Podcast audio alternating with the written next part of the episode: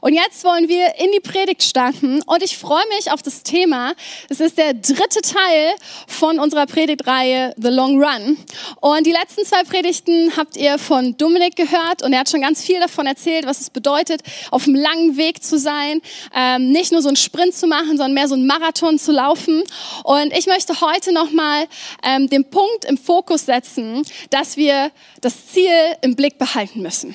Ich weiß nicht, wie du so unterwegs bist, so mit Sport und Aktivitäten, aber wenn du schon mal so ein bisschen für was trainiert hast, dann ähm, wird dir bewusst sein, dass es wichtig ist, das Ziel nicht aus dem Blick zu verlieren. Also ähm, wenn du mal überlegt hast, irgendwie ein Fitnessprogramm zu haben und zu wissen, hey, ich will die und die Muskelpartie haben, den Bizeps oder als Frau, ich will mal wieder einen dünneren Bauch haben oder so. Es ist so wichtig beim Training, das Ziel klar zu definieren. Was willst du genau machen? Wie soll das aussehen? Weil dann fällt es dir viel leichter, nicht auf dem Weg dahin einfach aufzugeben. Und wir wollen uns heute angucken, was ist jetzt nicht das Ziel im Fitness? Da kannst du vielleicht einen Trainer Lena fragen oder so oder Markus, sondern wir wollen uns angucken, was ist das Ziel für uns als Tracks, als Christen, was wir nicht aus dem Blick verlieren dürfen. Und das Ziel, was wir im Blick behalten sollen, ist natürlich Jesus Christus, unseren Glauben. Wenn du mit Jesus unterwegs bist, dann, dann ist es nicht einfach nur so, ja, ich bin mit Jesus unterwegs, heute und morgen mal wieder nicht, sondern dann solltest du an ihm festhalten bis zum Ende deines Lebens. Und wenn wir so das Ziel im Blick haben, glaube ich, verlieren wir ganz häufig die Perspektive, weil wir uns oft nicht auf Jesus konzentrieren, sondern uns mit uns selbst beschäftigen. Und deswegen möchte ich in eine kurze Bibelgeschichte mit euch hineingucken, und zwar in Mose. Viele von euch kennen ihn vielleicht, Mose, der Mann, der das Volk Israel gerettet hat, der ähm, das Meer geteilt hat und richtig coole Wunder erlebt hat. Und ich möchte ganz zum Anfang, als Gott ihm die Berufung zugesprochen hat. Und es war so, dass Mose war lange Hirte und eines Tages sah er einen brennenden Busch. Und dieser Busch brannte, aber verbrannte nicht. Also das war schon das erste Wunder, was er eigentlich erlebt hat. Und so zeigte sich Gott Mose. Und Gott hatte diesen großartigen Plan mit Mose vor und sagte ihm, was er alles vorhat und was er machen soll. Und Moses Reaktion darauf war nicht, yeah, Hammer, Gott, das will ich machen, ich ziehe sofort los, sondern er hatte sofort Zweifel und dachte sich, ich kann das nicht, ich werde das nicht schaffen. Wer bin ich schon, dass ich das machen kann? Und ich glaube, uns geht es häufig sehr ähnlich, dass wir uns fragen in, auf unserem Weg, ähm, wer bin ich, dass ich das schaffen kann. Aber Gott offenbart sich ihnen und sagt so, hey, ich bin dein Herr. Und wenn du mich annimmst und sagst, mit mir, bin ich unter, mit mir bist du unterwegs, dann kann dir nichts im Wege stehen. Dann kannst du noch denken, dass du nicht reden kannst, dann kannst du noch denken, dass du nicht die genügend Sachen hast. Es geht nicht um dich, ja, es geht nicht darum, wer du bist, sondern mit wem du unterwegs bist. Und darum geht es auch bei dem Ziel. Es geht eigentlich, sorry, aber es geht nicht um dich. Es geht um das Ziel, also mit wem du unterwegs bist. Und wenn du mit Jesus auf diesem Weg unterwegs bist, dann wirst du ankommen, dann wirst du bis zum Ende es schaffen zu laufen, auch wenn sich das zwischenzeitlich absolut gar nicht so anfühlt. Und ich will dich ermutigen, dass du immer wieder dich fokussierst, mit wem du eigentlich unterwegs bist, anstatt ständig nachzudenken, was du vielleicht falsch machst oder wer du bist oder was du nicht kannst, sondern wenn du mit Jesus unterwegs bist, ist alles möglich. Und das ist nicht so eine Floskel, sondern wenn du das wirklich annimmst, dass Jesus dein Herr ist, dann ist alles möglich. Und lass uns in den neuen, äh, ins Neue Testament springen zu Paulus, weil er bringt es so gut auf den Punkt. Und wir wollen jetzt gemeinsam in die Bibel gucken und ich will, dass ihr so richtig ausrastet online. So richtig, okay? Wir lesen gemeinsam Philippa 3, die Verse 7 bis 10. hey. Ihr merkt schon, hier geht's richtig ab. Ich hoffe online auch. Wenn noch nicht, dann jetzt aber. Wir lesen. Aber seit ich Christus kenne, ist für mich alles wertlos. Was ich früher für so wichtig gehalten habe. Denn das ist mir klar geworden. Gegenüber den unvergleichlichen Gewinn, dass Jesus Christus mein Herr ist, hat alles andere seinen Wert verloren. Um seinetwillen habe ich das alles hinter mir gelassen. Es ist für mich nur noch Dreck, wenn ich bloß Jesus Christus habe. Mit ihm möchte ich um jeden Preis verbunden sein. Deshalb versuche ich jetzt nicht mehr durch meine eigene Leistung und durch das genaue Befolgen des Gesetzes vor Gott zu bestehen. Was zählt, ist das, dass ich durch den Glauben an Christus von Gott angenommen werde. Darauf will ich vertrauen. Um Christus alleine geht es. Ihn will ich immer besser kennenlernen. Und ich finde das so krass. Das war jetzt eine ziemlich lange Bibelstelle und alleine darüber zu predigen, könnte man Stunden machen, weil man so viel da rausholen kann. Aber Paulus fängt schon an, seitdem ich Christus kenne, ist alles wertlos alles andere. Und ich glaube, diese Perspektive müssen wir haben, dieses Ziel oder diesen Blick, den Paulus hatte, weil wir denken so oft, oh, es ist so wichtig, wie unser Umstand ist, ob wir die genügenden Finanzen haben, ob wir mit dem und dem befreundet sind, haben wir den und den Abschluss, jetzt gibt es bald Zeugnisse.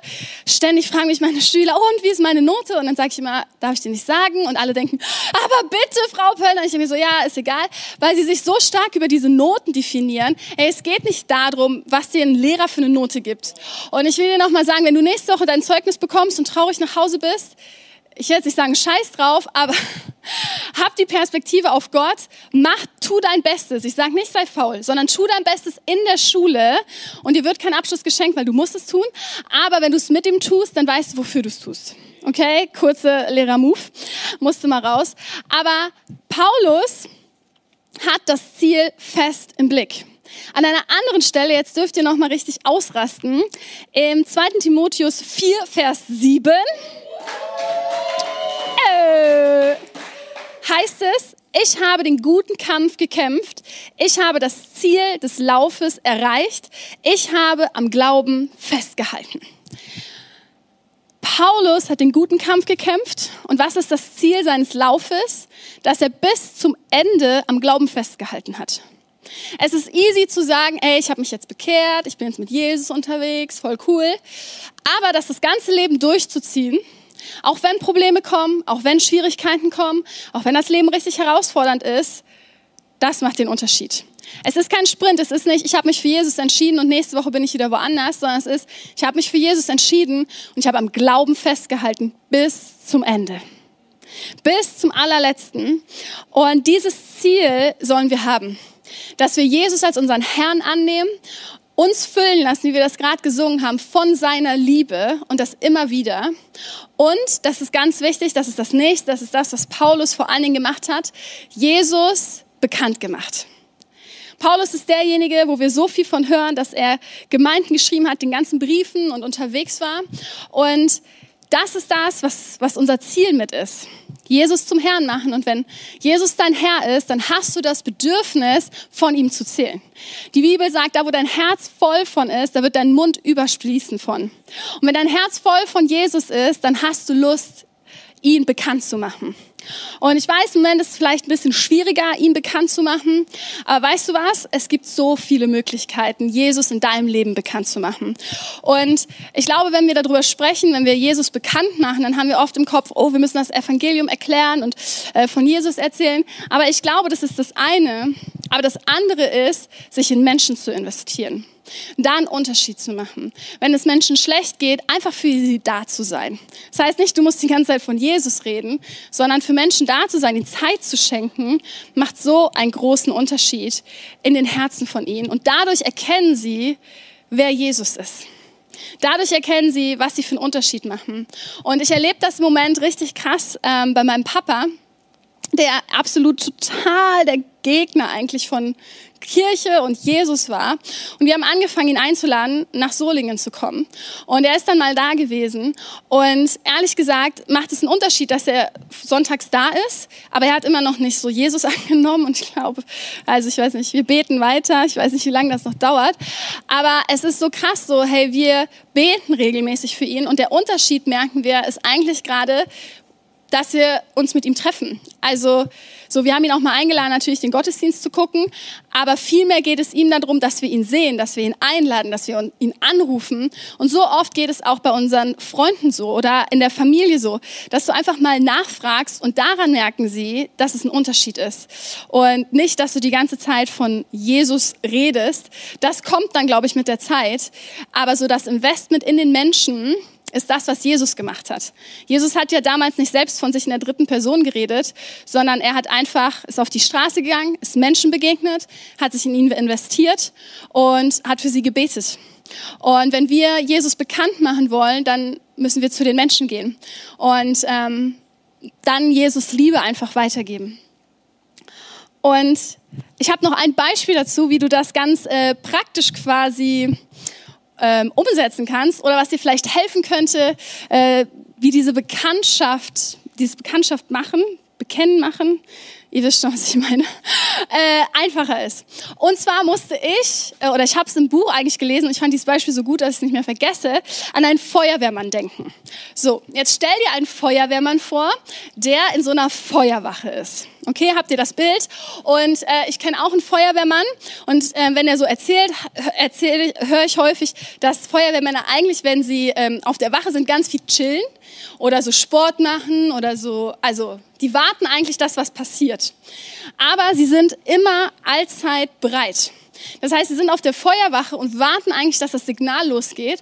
Und sobald das Signal kommt, dann legen die richtig los. Dann ziehen die ihre Sachen aus, ziehen die richtigen Sachen an, keine Ahnung, wie das geht, und sind innerhalb von zwei Minuten auf diesem Feuerwehrwagen und sind weg.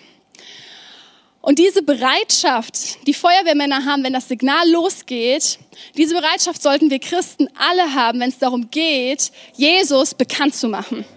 Dass da, wo du bist, dass du nicht lange nachdenken musst, oh, kann ich jetzt von Jesus erzählen? Soll ich jetzt das oder jenes machen? Sobald sich diese eine Situation ergibt, bist du bereit. Du musst nicht noch lange nachdenken, ah, wie war jetzt das nochmal mit Jesus? Du weißt, wer Jesus ist. Du weißt, wer er, wer er ist und du kannst ihn verkünden. Und hab dieses Bild von diesem Feuerwehrmann im, im Kopf, ja? Wenn du rausgehst in die Welt, da, wo du bist, in deiner Familie, bei deinen Freunden, dass du immer weißt, so hey, ich will allzeit bereit sein.